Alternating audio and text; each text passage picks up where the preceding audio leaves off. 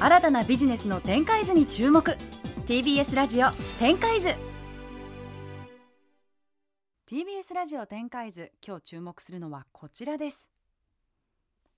去年11月経営難に陥っていた世界最大級の暗号資産取引所 FTX がアメリカで連邦破産法11条を申請し破綻しました。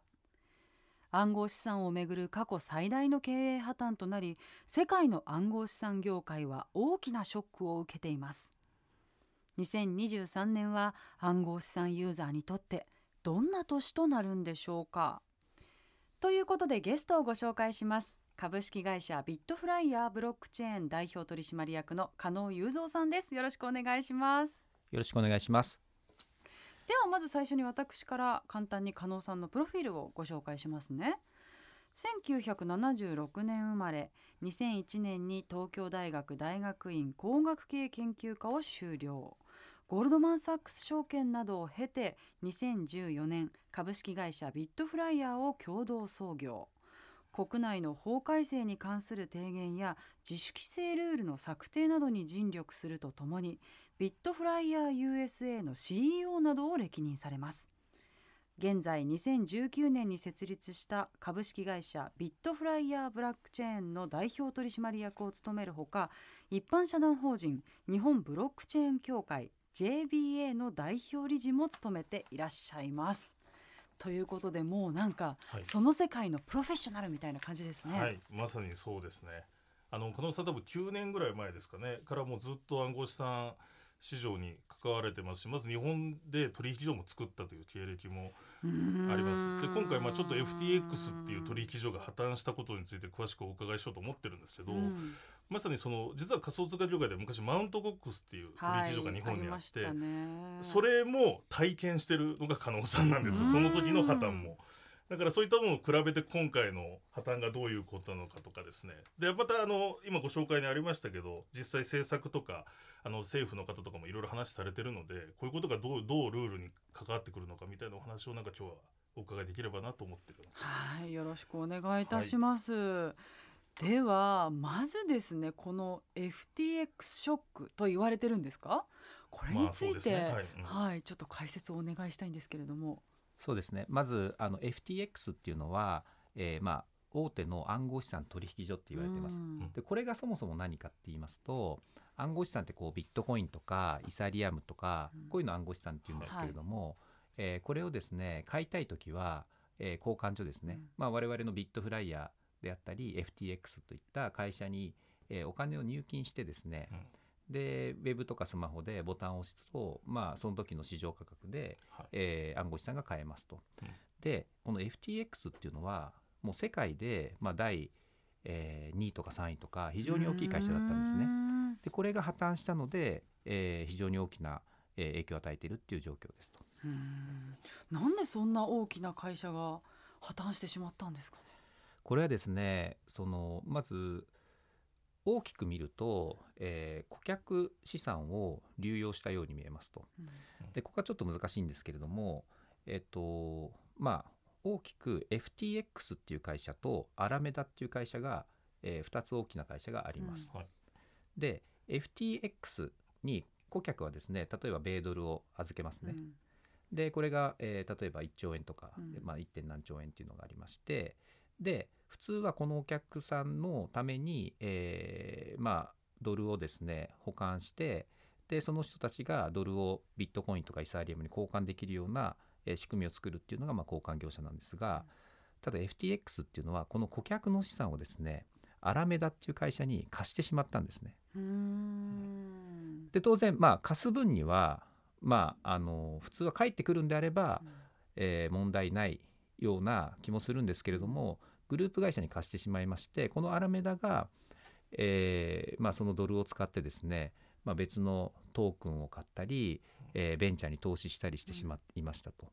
でそのトークンが暴落してしまったので、うん、今度この返すお金がなくなってしまって破綻しましたっていうことですね。うん、うん。じゃあもう暗号資産どうこうっていうよりかは、はい、その投資先が失敗したみたいな感じなんですか？えっと、正確に言うと投資先の対象がですね、まあ、ベンチャー企業であったり、えーロビンフッドっていう上場しているようなアメリカの会社だったりするんですけどここ自体が破綻したかっていうとまだそれは分からないと。うんもしかしたら今後破綻するかもしれないしお金返ってくるかもしれないしっていう。ただ明確に破綻しているのは、えー FTT って言われている FTX が、えー発行したトークンっていうのがありましてこれはもう暴落していますので、うん。まあ、ここに投資した分っていうのは失敗しても返ってこないだろうと。そうすると顧客から借りたお金っていうのが返ってこないっていうことで破綻してしまうと。うん。それって暗号資産の取引所ってみんなやってることなんですか？集めたお金をまた投資とかいやこれはえーとですね、何とも言えなくてまず日本国内の取引所はやってないです、ないんですか？ないです。それは規制がある。それは規制があって、うん。えっと、お客のお客さんの、えっとですね、えー預かったお金は1円たりとも流用しちゃいけないっていう法律になってるんですね。うん厳ますね。しい。厳しい、まあ、それがそういう法律ができたってことですよね。多分できました。2000この数年前ですかね。うん。はい。19年ぐらいにできました。19年ぐらいに。はい。うん。ただあの FTX はあのちょっと補足すると、うん。そのアメリカとか日本でももちろんあったわけですよ。死者みたいなので、うんサービスをやってるんですよ。それと別にあのワールドワイド版というか、うん。どの国の人でもまあそのアクセスできるその世界版みたいなのもあって、うん。で要はそこら辺ってもう誰が規制するのみたいな状況なわけですよね。だからその規制がないからちゃんとやってないってことじゃないんですけど、うん。あの特段その管理自体があのなんでしょう何かにあのルールとして縛られたわけではなかったってことですよね、うん。うん FTX 全体としては。ですね。うん。でも日本の銀行でも例えば、はい。皆さんから集めたお金をまたね。貸したりしてるじゃないですか、それは OK なんですよね。おっしゃる通りです。これは銀行はすごく特殊で、例えば証券会社は使っちゃダメなんですね。ううん。ん株とかそのお金か、うん。そう株を買うためのお客さんから預かった資金っていうのは、はいえーまあ、分別管理って言ってですね、えー信託銀行等に預けてしっかりと保管してます、うん。ところが銀行はまさに、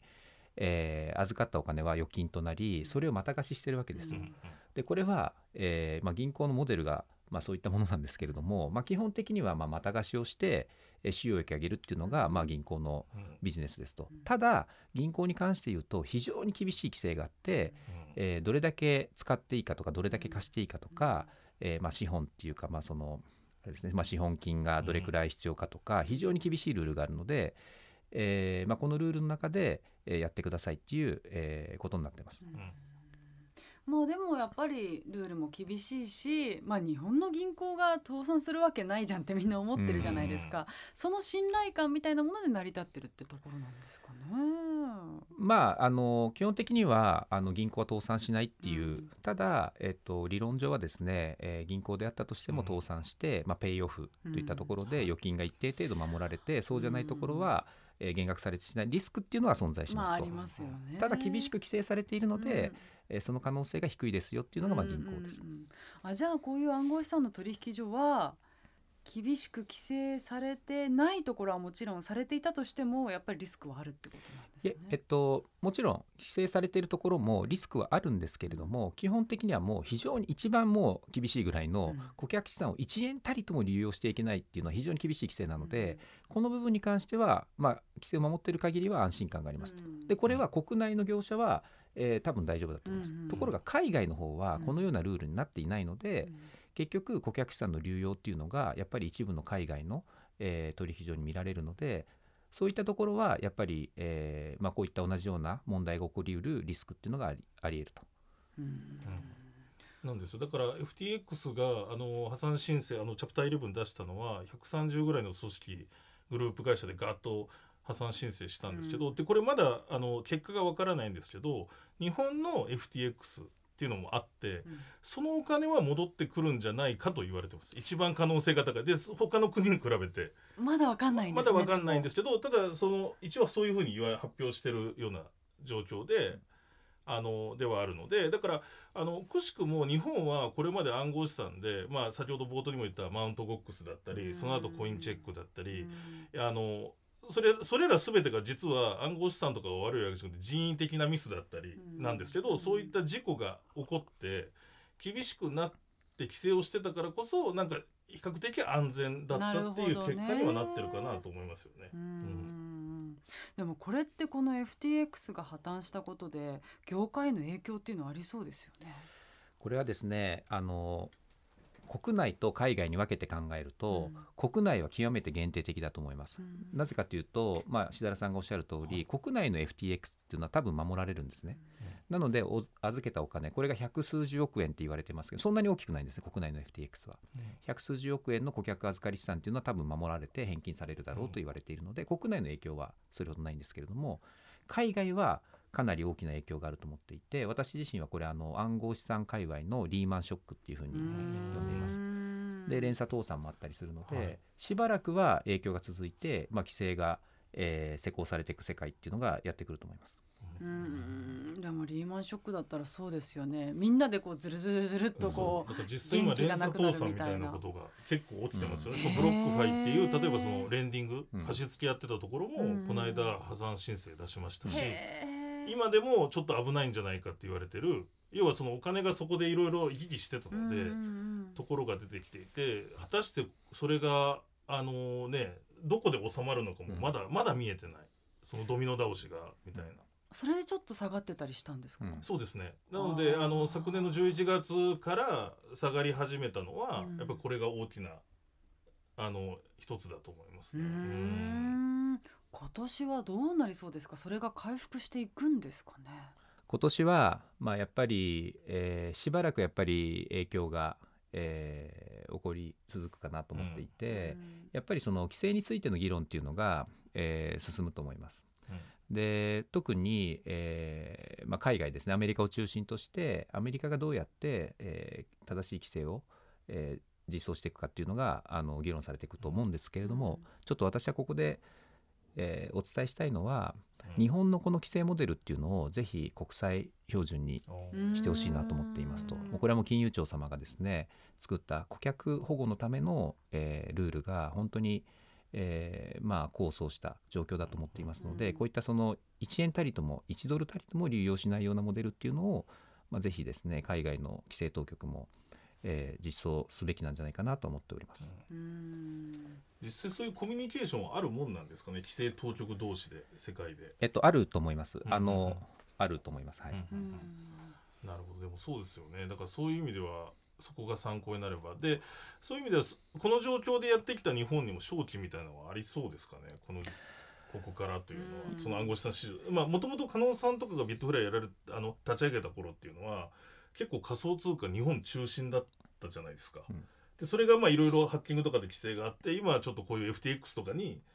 規模は取られたわけですけど、うん、この状況どどうですか？ここから。いや日本はあのいいと思いますよ。だって、日本の例を見ると2018年の、えー、と1月26日にコインチェック事件があって、はい、その後規制が厳しくなったんですけど、はいはいはい、そこからやっぱり23年は、うん、まあ、停滞すると思うんですね、うん、そうするとアメリカってこの後2年ぐらいはやっぱり時間かかると思うんですよ、ガバナンス強化して、コンプラ AMLCFT みたいな規制をね、はい、あの遵守するような体制を整えなきゃいけないのでその間にもうすでにそういったねまあ、血を流しながら、まあ、体制を強化した日本っていうのは勝ち筋だと思っているので、まあ、日本ならではのできることっていうのがあってトークンの発行であったり、まあ、税制のところもね、まあ、今後あの変わるかもしれないし、うん、そういったところで、ね、あの世界で戦えるようなあの国に僕はなると思ってます。なるほど、なんかそのねそういう規制が厳しいから良かった点と逆に規制が厳しすぎてこうね、動けなかったりやりたいことできなくてこう海外に行ってしまう人がいたりっていう点があるじゃないですか、その辺のバランスが難しいですよね。難しいですね。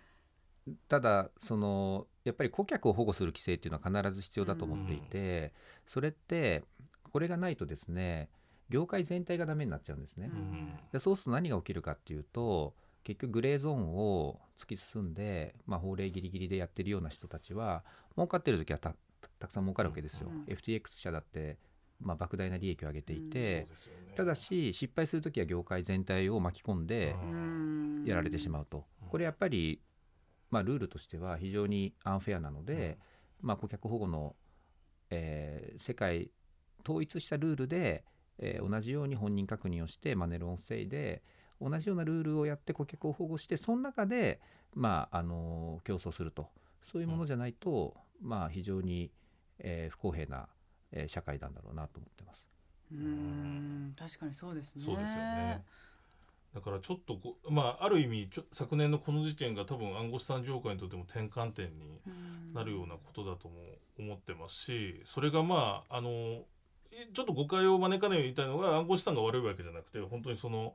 ねそれを経営してた経営者が悪かったと。今回はそのアラメダもそうですし FTX の社長だった CEO 元 CEO のサムっていう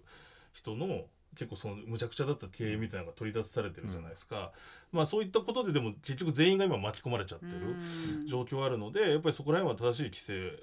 とまあそれを締めすぎないイノベーションみたいなの大切だなと思いますし、うん、まあちょっとショショッキングな事件ですよね。うん、加納さんも今回の事件でそれこそバイナスの CG とかも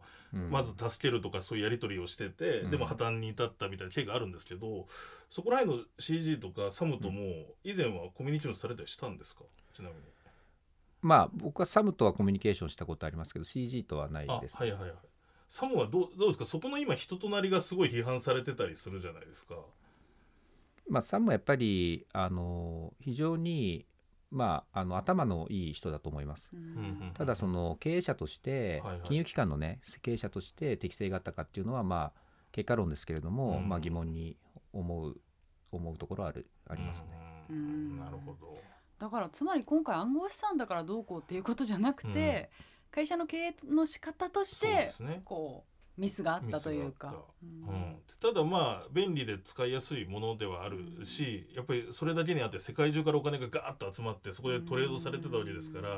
あ、やっぱ被害額とかが大きいのでどうしても社会的インパクトは大きくなりますよね。どうでしょうその一般のリスナーの皆さんというか、うん。はい、今年、まあ、2023年始まったばかりですから、うんはい、何かこうこういうことをしておいたらいいよとかなんかこういうことをやってみたらいいんじゃないかなみたいなことってありますか、まあ、やっぱり日本の取引所を使うのをお勧めしていて、やっぱり規制に守られていますので、まあ、安全なところを、えー、まあ使うべきかなと。やっぱり海外はですね海外の取引所っていうのは日本に顧客にサービスするにしてもやっぱりライセンス必要なんですけれども、ほとんどのものはライセンス持ってませんから、まあ、こういったところは非常にリスクが大きいと。で前向きな話すると日本はやっぱりえー、暗号資産のですね先進国になりうると思っていて、まあ、先ほどちょっと申し上げた、えー、新しい法律であったり新しいルールによって、えー、トークンの発行がですねしやすくなるっていうのは僕はこれ革命的だと思います、うん、なので世界のクリプトの中心地としてまた日本がカムバックする可能性があって、うん、まあ、その時にですね多くの起業家がまた戻ってきて集まって、うん、盛り上がっていく可能性っていうのがありますから私はまあ業界団体のまあえー、理事長としてですね、まあ、業界を盛り上げていきたいと思っております。そうなるといいですよね。期待してます。ね、そこは。はい。でもなんか一般のそのリスナーさんってまだまだ、えー、と暗号資産ってなんだっけみたいなところにいると思うんですよ。でしかも今回のことでやっぱり怖いのかなっていう誤解はしてる人もいると思うんですまあ実際被害にあった方もいるわけで。そうそうそう、なんかこう決してね我々はおすすめする立場ではないんですけれども、まあね少額でもねちょっとこう自分ごとにしてみると、はい、なんかこう理解できたりもしますもんね。そうなんですよ。で多分そのこのこれからどんどんまあこういうことも繰り返しながら市場があの大きくなっていくと思うので、多分そのまあまずは株でも何でも投資してみて金融の学習するとかあるじゃないですか、うん、それと同じでなんか一つその暗号資産もまあ少額でもちょっと持ってみてそれがなんか世界情勢とか、あの株価とか他のマクロ経済とどう関連するのかなって体感するのもなんかいいかなと思うので、うん、あので今ねある意味ガンと下がってる状況であるので、これは投資助言ではないんですけど、うん、まあその入りやすい時なのかなっていう気はしてます。そうですね、はい、確かに。では最後にですね暗号資産の今後の展開さらに加納さんご自身の今後の展開を伺ってもよろしいですか？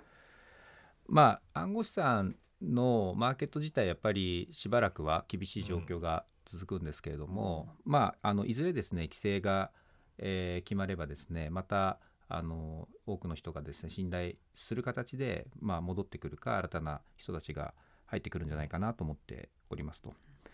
で私自身はですねやっぱり、えー、まああの日本のですね仮想通貨であったり暗号資産の業界を盛り上げたいと思っていますので、まあ、いろんなそのまああの起業家の期待であったりですねお客さんの期待に応えれるように、えー、まあ例えば政治家だったり行政だったりと話すまあ、こういったところを、えーしっかりやっていきたいと思いますし、まあ、自分自身の会社を当然良くしたいっていうのはありますから、うん。まあ、こういったその、えー会社自体がですね、えー世界で、えー羽ばたけるような、えー土台を作っていきたいとは思っております。はい。2023年。はい。業界どうなっていくのかね我々はいもしっかりと見守っていきたいと思っております。ということで今週のゲストは株式会社ビットフライヤーブロックチェーン代表取締役の加納雄三さんでした。ありがとうございました。ありがとうございましたありがとうございました新たなビジネスの展開図に注目